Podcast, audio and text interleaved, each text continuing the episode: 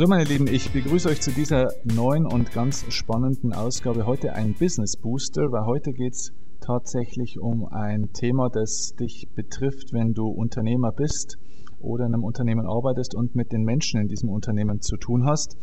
Ich habe heute einen Interviewgast bei mir, den ich in einem anderen Podcast das erste Mal richtig bewusst gehört habe, und zwar im Vertriebsfunk. Und sein Name ist Markus Reif. Markus Reif, wenn ihr ihn noch nicht kennt, ist wirklich HRler, wie er selber sagt, und Recruiter mit Leib und Seele durch und durch.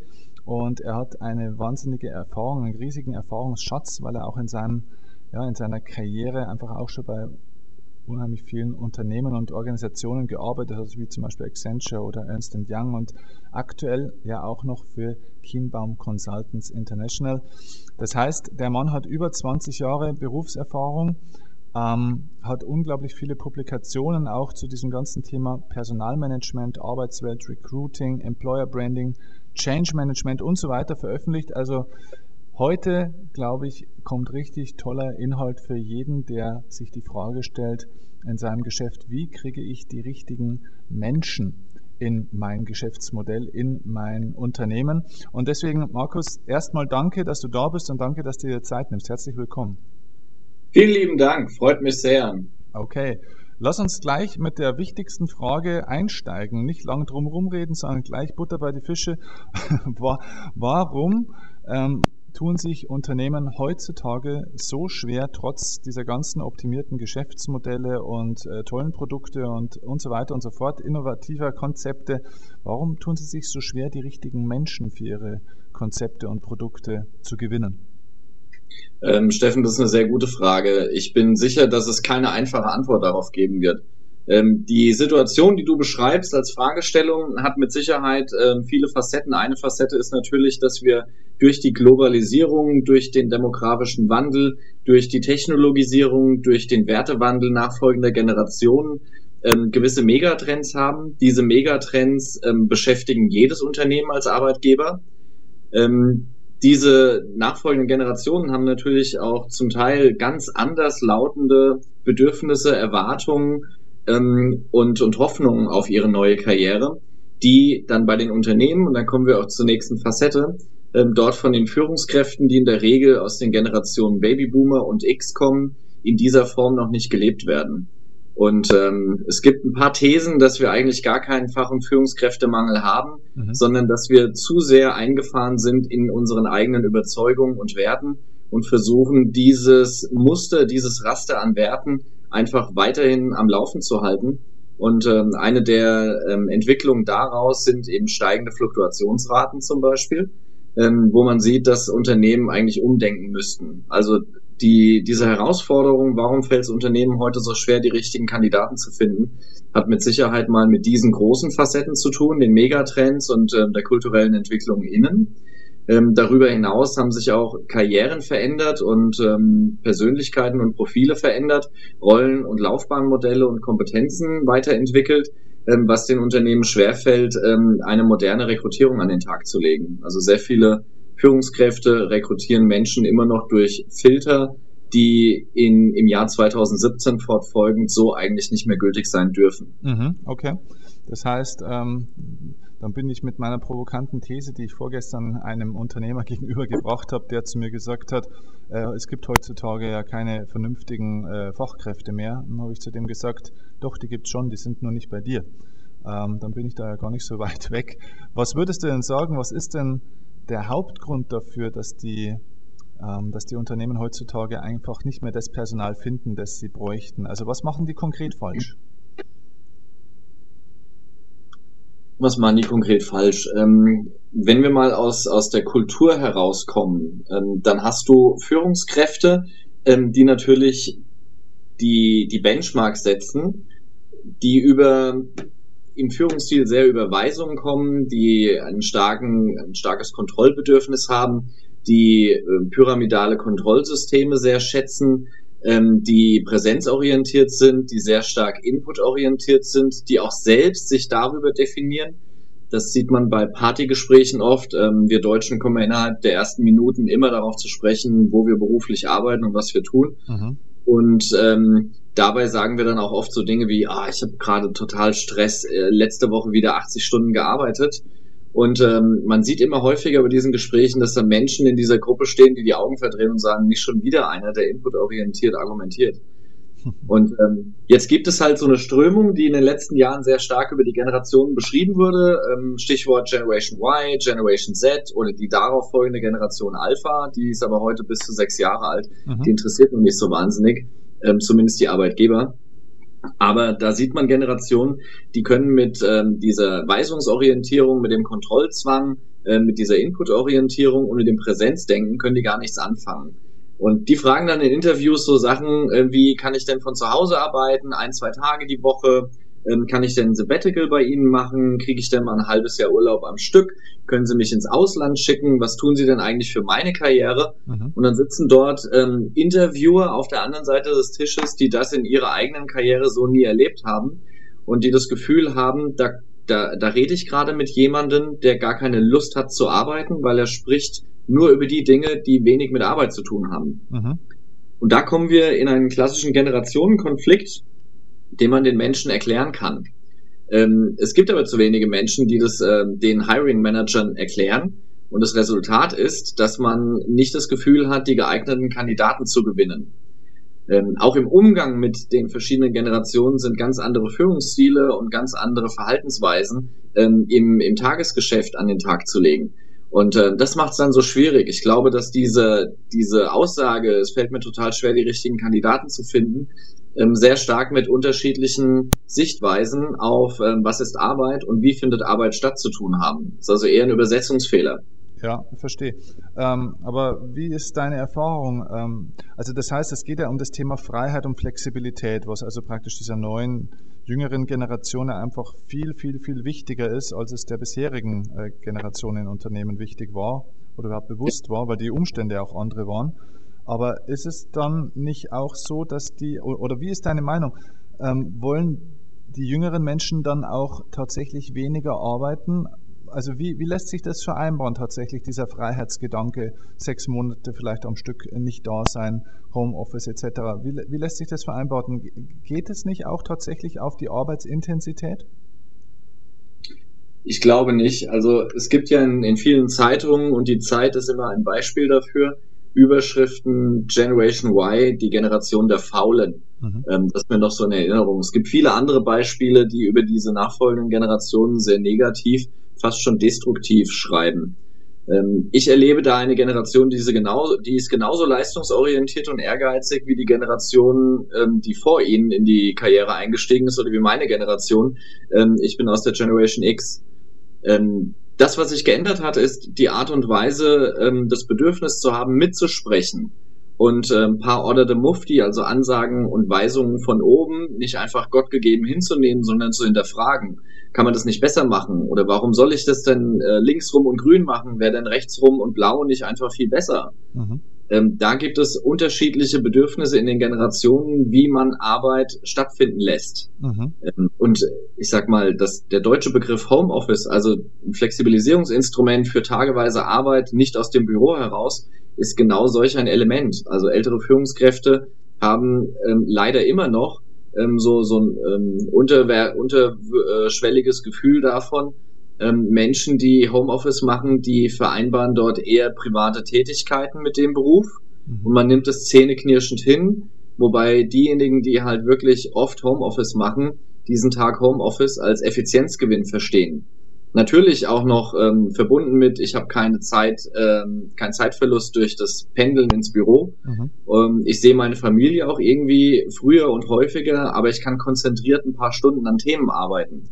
Und ähm, das wird oftmals unterschätzt. Also es ist wieder eine Frage, durch welche Filter schaue ich denn auf diese Themen drauf. Mhm. Ja, am Ende, am Ende ist es praktisch eh auch wieder die Frage der Persönlichkeit, oder? Wenn ich die richtige Persönlichkeit habe, dann spielt es zum Schluss gar nicht die große Rolle, ob er im Unternehmen oder äh, auch zu, von zu Hause arbeitet. Wenn er motiviert ist und Lust hat auf das Unternehmen und seine Aufgabe, dann wird er an jeder Stelle entweder Gas geben oder auch, wenn er im Unternehmen ist, eine Möglichkeit finden, sage ich mal, Arbeit geschickt äh, zu vermeiden, oder? Also ich habe es immer anders erlebt. Wenn ich ähm, ich mache ähm, recht häufig Homeoffice und Homeoffice lebt eigentlich davon, dass ich deutlich länger am Computer sitze, mhm. ähm, als in der Zeit, die ich im Büro bin. Das Büro lebt natürlich auch sehr stark vom, vom Net Netzwerken. Also man versucht mit Menschen mal einen Kaffee trinken zu gehen, mit denen zu plaudern. Dafür ist Bürozeit da. Ähm, aber die effektive Zeit, in der ich produktiv an Themen arbeite, ist im Homeoffice deutlich stärker. Das ist meine Erfahrung. Ja. Und ich habe ähm, bisher nie versucht, Menschen, die mit mir zusammenarbeiten, ähm, so stark zu kontrollieren, dass ich gefragt habe, was hast denn du in deinem Homeoffice-Tag gestern gemacht? Weil das ist für mich ein Vertrauensbruch. Also ich glaube, dass wir Homeoffice als, als Realität anerkennen müssen und nicht einfach nur Zähneknirschen sagen, ey, dann ähm, erlaube ich das halt, weil sonst verliere ich die Leute. Also das ist der falsche Antrieb. Also ich muss da schon authentisch sein, überzeugt davon sein, dass ich an Flexibilisierung von Arbeitszeit und Arbeitsort glaube. Mhm. Ja, nee, das ist das, was ich eben gemeint habe. Also jemand, der keine Lust hat auf das, was er tut, der wird so oder so nicht effektiv arbeiten, egal ob von zu Hause oder im Unternehmen. Und jemand, der Lust hat auf das und, sage ich mal, dem ich den, den Rahmen auch gebe, den er braucht, der wird auf alle Fälle effektiv arbeiten, auch wenn er von zu Hause arbeitet. Das hatte ich gemeint. Ja. Absolut, ja, sehe ich genauso. Wie ist denn das? Was, was ähm, braucht denn die nächste oder die junge Generation jetzt ganz konkret? Worauf muss ich, wenn ich selber jetzt Unternehmer bin und Menschen suche, die Lust haben, bei mir hier an einem Projekt, an einem Unternehmen, an einer Aufgabe mitzuarbeiten? Was muss man denen bieten? Worauf legen die Wert? Worauf muss ich mich selbst als Unternehmer oder als Unternehmen einstellen? Ich glaube, die Liste kann man gar nicht ähm, erschöpfend diskutieren. Ähm, wenn wir mal in den Überbegriffen unterwegs sind, dann gibt es den neudeutschen Begriff des Purpose, also der, der, der Sinn und Zweck, mhm. was ich in meiner Aufgabe tue, das steht über allem. Gebe ich den Menschen einen dauerhaften Purpose, reduziere ich dadurch massiv die Fluktuation. Ähm, und dieser Purpose kann nie in, in Stein gemeißelt sein. Das, das ist ähm, eine Sinnfrage, was ich dort tue. Das hat natürlich auch mit, mit wechselnden Aufgaben, Tätigkeiten zu tun, mit ähm, einer Förderung und Forderung der Mitarbeiterinnen und Mitarbeiter. Ähm, das ist auf jeden Fall sehr vielfältig. Darüber hinaus glaube ich, dass ähm, alles, was mit starren Dingen, die über einen langen Zeitraum betrieben werden, nicht sehr, sehr wohlwollend sind aus der Sicht der jüngeren Generationen. Also Unternehmen haben jetzt aus den USA gelernt, ähm, wir, wir müssen die Wände und Türen aus den Büros rausnehmen, weil diese en Entkapselung in den Büros sorgt nicht dafür, dass die Kommunikation steigt. Und das Ergebnis ist typisch deutsch, eine Diskussion über Quadratmeter pro Arbeitsplatz.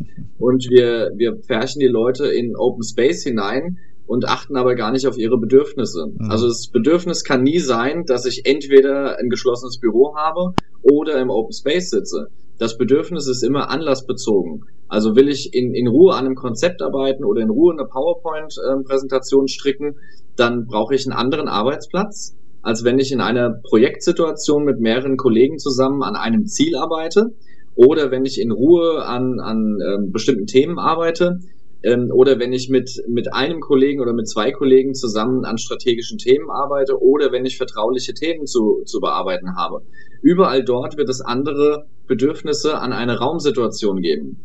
Und äh, wenn ich New Work als Überbegriff ernst nehme, dann ist es eben nicht der Open Space Raum, sondern es ist immer die Kombination aus allem. Mhm, okay. Also ich glaube, dass, dass, wir, dass wir Deutschen dazu neigen, ähm, uns ein Thema rauszunehmen, ähm, woran wir glauben, machen diese Veränderung und wundern uns, warum es danach nicht funktioniert. Mhm. Das bedeutet eigentlich, dass ich mich auch im Bereich der Rekrutierung jetzt eigentlich viel mehr mit dem Menschen und der Persönlichkeit beschäftigen muss, anstatt äh, mit irgendwelchen Zeugnissen und dem ganzen Gedöns, oder? Definitiv. Wir, wir müssen rauskommen aus dem, was uns Jack Welch ähm, durchaus erfolgreich in die Wiege gelegt hat, nämlich das Denken, aus der Personalabteilung heraus über Ressourcen. Deswegen heißen wir auch Human Resources. Mhm. Ähm, ich halte es für einen Fehler, weil wir reden nicht über Ressourcen, die wir in Excel-Tabellen managen, sondern wir, wir sind die Abteilung, die am nächsten am Mensch dran ist. Und wir müssen den Mitarbeiter wieder als Mensch verstehen. Also muss ja auch die Personalabteilung aus dieser Situation herauskommen, gestärkt ähm, mit, mit Energie und vielleicht auch mit anderen Profilen um den Menschen, ähm, die als Mitarbeiter mit uns gemeinsam arbeiten, den Führungskräften, dem Vorstand der Geschäftsführung, ähm, bis hin zu ähm, dem kleinsten Licht im Unternehmen, was leuchtet, ähm, denen ein anderes Gefühl zu geben, dass wir eben rauskommen aus dem Managen von Ressourcen. Also wir haben mit dem, mit dem Mensch als Mitarbeiter zu tun. Das ist ein ganz anderes Dogma, was wir als HRler treiben können. Das heißt, eine Empfehlung wäre auf der einen Seite zum Beispiel auch mehr Zeit, sage ich mal, zu investieren, um diese Menschen kennenzulernen und äh, vielleicht auch mehr personaldiagnostische Verfahren oder was wäre deine Empfehlung?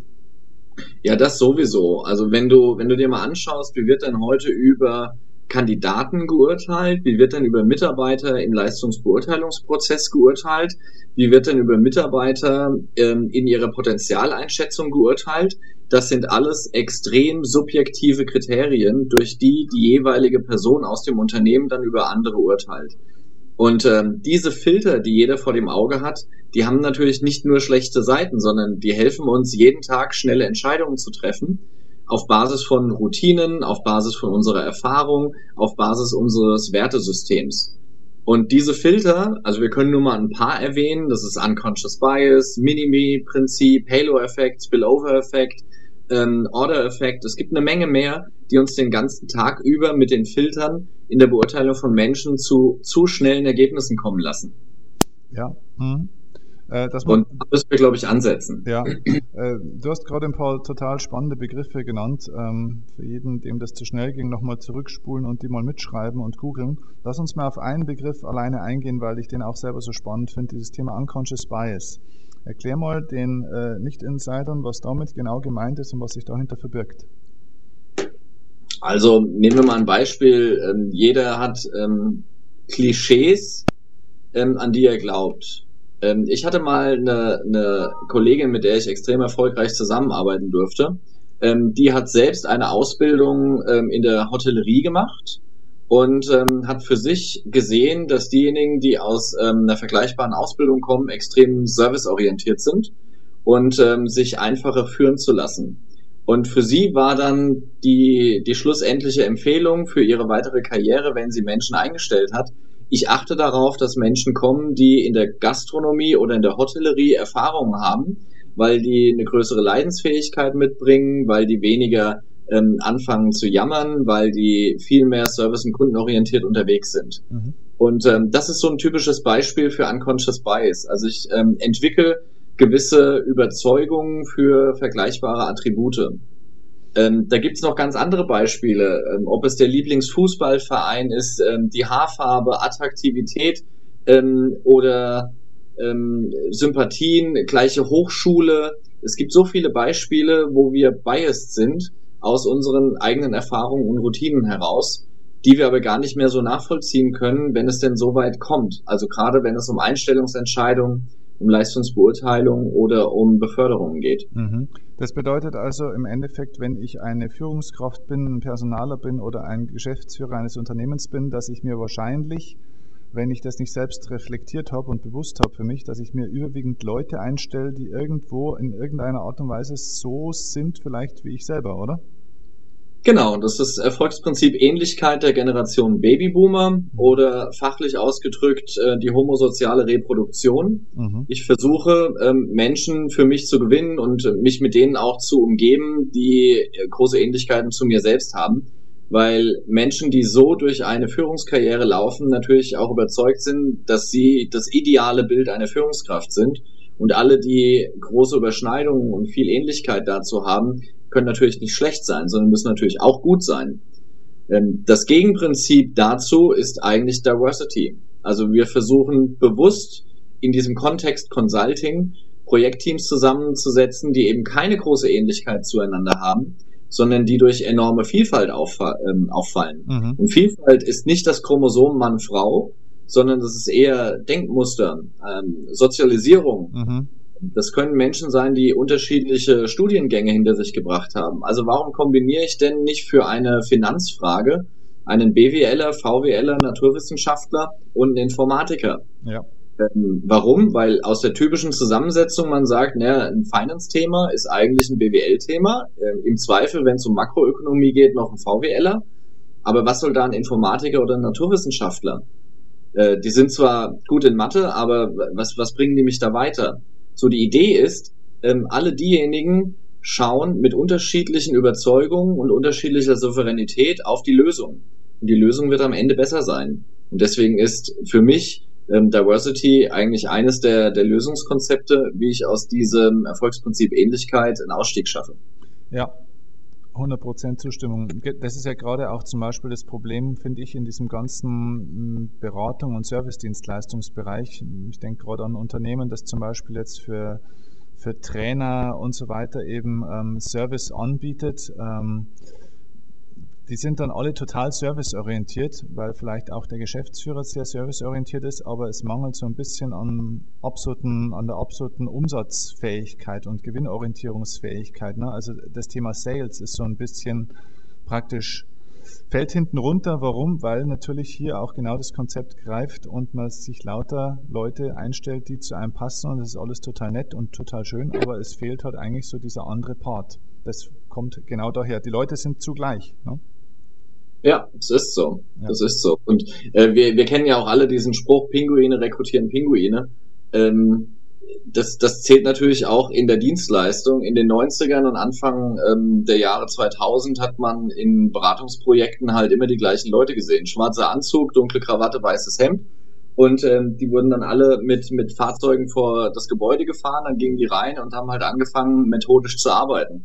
Ähm, ich glaube, Consulting und Projektarbeit ähm, fern vom Consulting innerhalb der Unternehmen kann so nicht mehr funktionieren. Also wir müssen einfach den, den Scope breiter stellen. Wir müssen versuchen, dass wir viel vielfältiger an Herausforderungen herangehen, weil ansonsten habe ich, ähm, wenn ich ähm, pinguinmäßig ähm, durch das Erfolgsprinzip Ähnlichkeit an die Herausforderungen rangehe, habe ich ein recht vergleichbares Ergebnis. Und äh, das ist eigentlich nicht der Grund, warum ich eine Veränderung herbeiführe. Also die Veränderung ähm, ist halt einfach nur das Gleiche anders. Ja, verstehe.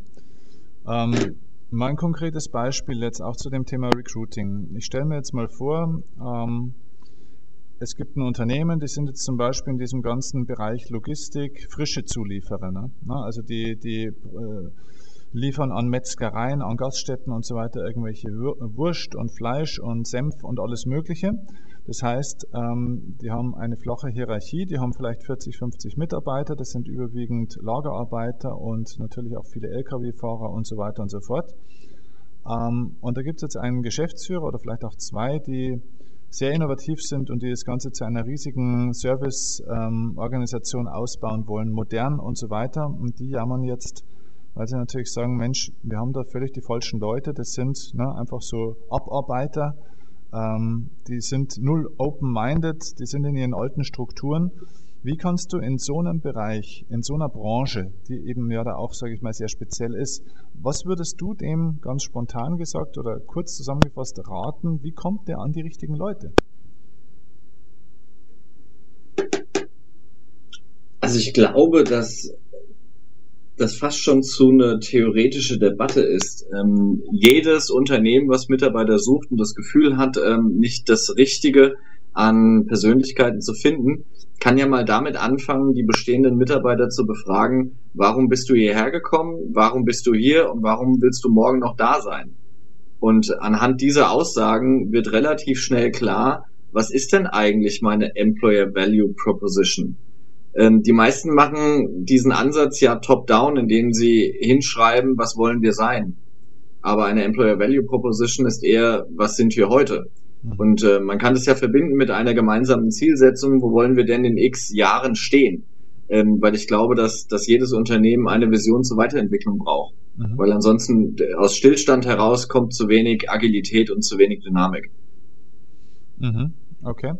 Ähm, aber mal trotzdem nochmal ganz konkret, was, was wären konkrete Möglichkeiten, wo ich heute junges, frisches, motiviertes Personal bekomme? Also ich sage jetzt mal ganz klassischer Punkt, nehmen wir mal wieder den frische Zulieferer.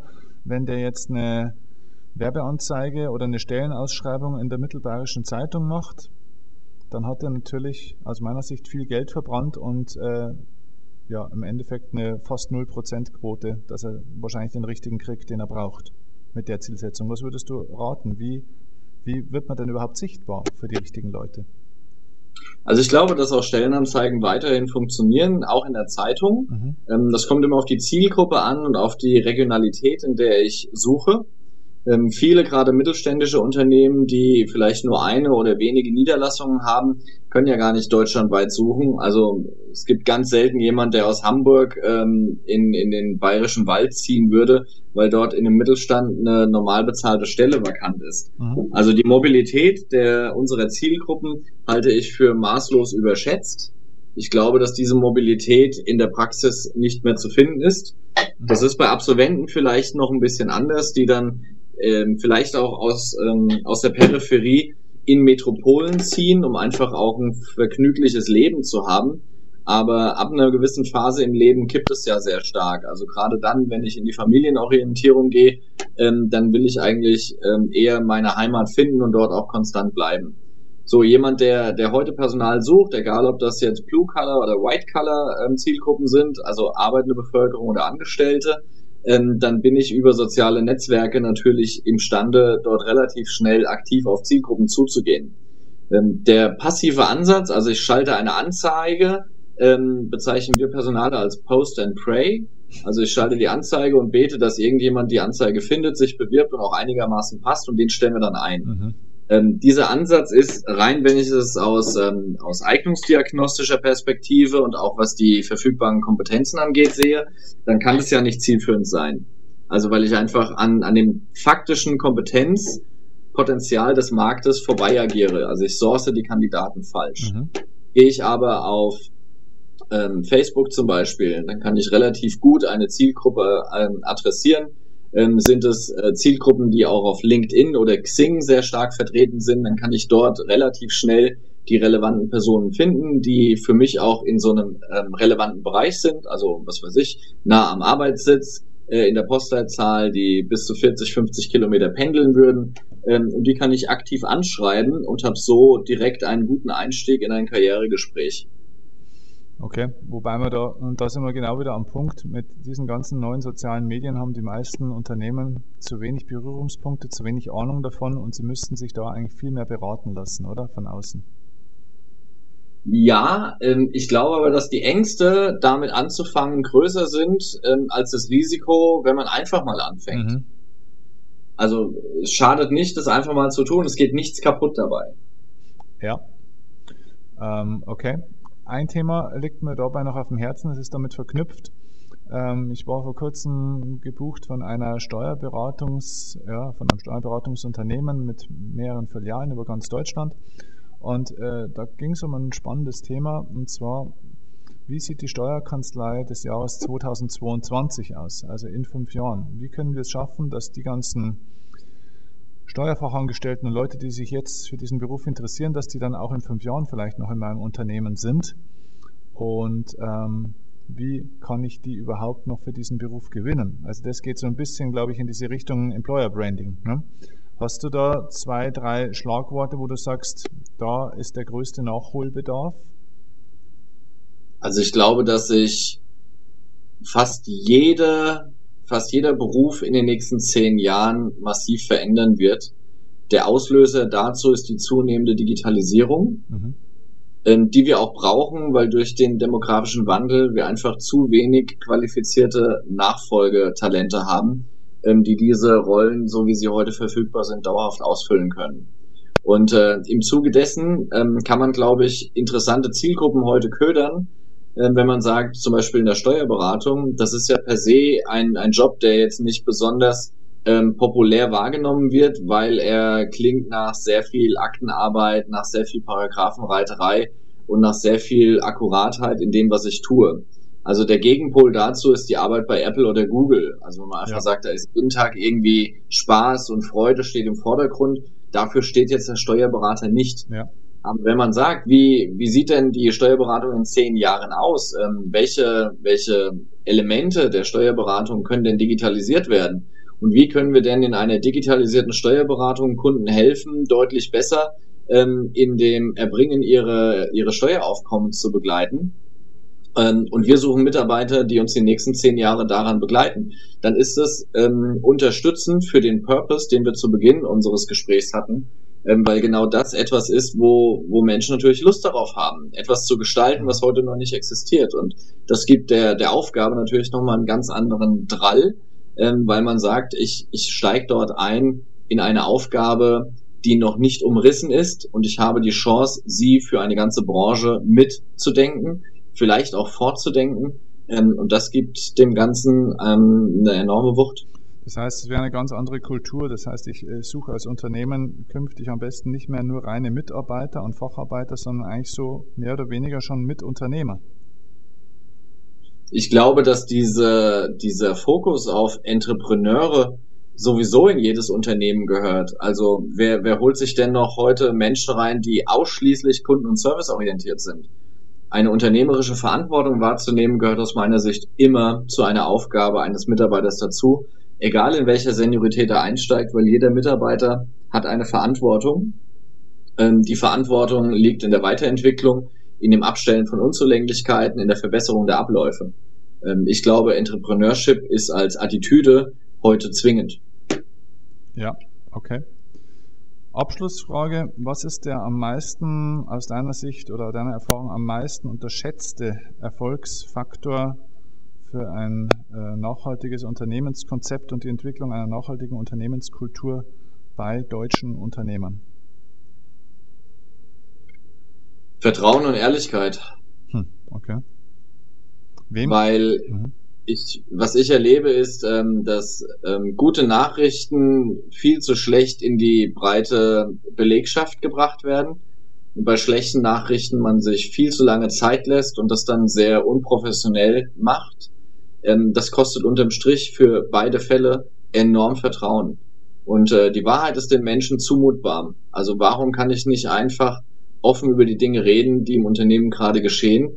Weil so schnell wie der Flurfunk agiert und die Kaffeeküche diese, diese einzelnen Themen weiterträgt, so schnell komme ich mit der internen Kommunikation gar nicht hinterher. Also dann kann ich mir diesen Umweg auch sparen ähm, dem ich versuche, dann gut geschliffene E-Mails und PowerPoints in der Gegend rumzuschicken, sondern einfach schnell ähm, auch über Social-Media-Kanäle den Mitarbeitern zu sagen, wo man steht, äh, was gerade passiert, was Herausforderungen sind und wie man gedenkt, diese zu lösen. Sehr schön. Das ist ein sehr, sehr schönes Schlusswort. Ich danke dir. Das war ein sehr interessanter Content von verschiedenen Seiten mal zumindest mal angerissen. Das Thema würde äh, ja Stoff bieten für vier Wochen durchgängig Podcast. Aber alles in allem braucht man da auch individuelle Beratung. Deswegen, wenn ich jetzt Unternehmer bin, ähm, wo kann ich dich erreichen? Wie kann man mit dir in Kontakt kommen? Was bietest du konkret an? Ähm, das Portfolio ist ähm, alles, was mit Kultur, Mensch und moderner Personalarbeit zu tun hat. Man erreicht mich am einfachsten über meinen Blog unter reif.org. Mhm. Und ich bin natürlich auch auf Xing und auf LinkedIn und freue mich sehr über Vernetzung. Okay, alles klar. Äh, wer, kann, wer kann sich da bei dir melden? Äh, erst Unternehmen ab einer gewissen Größe oder machst du theoretisch auch Zwei-Mann-Unternehmen oder? Ich glaube, ein Zwei-Mann-Unternehmen hat jetzt weniger Bedarf an professioneller HR-Arbeit, weil es da keine HR-Abteilung gibt. Ähm, ab einer gewissen Größe, wo eine Personalabteilung auch wirklich sinnvolle, tagesfüllende Aufgaben hat, da lohnt es sich, glaube ich, zusammen in Gespräche einzusteigen. Ähm, gerade was ähm, Upskilling angeht, Professionalisierung der HR-Funktion, ähm, wie kann ich Kultur und Führung verändern im Unternehmen, da gibt's, glaube ich, ähm, für Unternehmen, die ein paar hundert Mitarbeiter aufwärts haben, immer gute Gesprächsansätze. Super. Cool. Also wir packen die ganzen Kontaktdaten zu dir in die Show Notes und ähm, ja, ich denke, das haben einige, einige haben jetzt heiße Ohren und einen schwirrenden Kopf, weil sie wissen, was alles, was alles auf der Agenda steht. Super. Also danke dir, Markus, für deine Zeit ja. und viel Erfolg. Alles Gute weiterhin. Dankeschön. Schönes Wochenende. Mach's gut, Steffen. Danke. Ja.